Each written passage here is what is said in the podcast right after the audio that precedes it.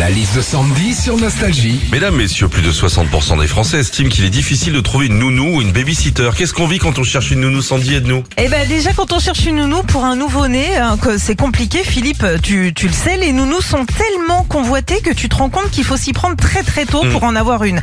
Franchement, dans l'idéal, tu rencontres un mec, direct tu cherches une nounou. hein. quand on cherche une nounou aussi, euh, ce qu'on souhaite évidemment, c'est qu'elle ait de l'expérience, mais pas que. Le sourire et la patience sont les deux qualités les plus recherchées chez une nounou. Heureusement pour toi Philippe, c'est pas ce qu'on cherche chez les parents. Et puis... Oh, tu te euh, trompes. non, d'accord. Et puis, euh, quand euh, tu prends une nounou, c'est le seul moment où t'es un peu content si tes enfants sont relous. Ça va, vous avez pas eu de problème? Ah si, j'ai galéré à les endormir, il a fallu que je leur lise une histoire, et que je reste avec eux jusqu'au dernier moment. Pas encore heureux. Manquerait plus que je te paye 10 euros de l'heure pour que tu regardes Netflix. hein. Philippe et Sandy. 6h-9h sur Nostalgie.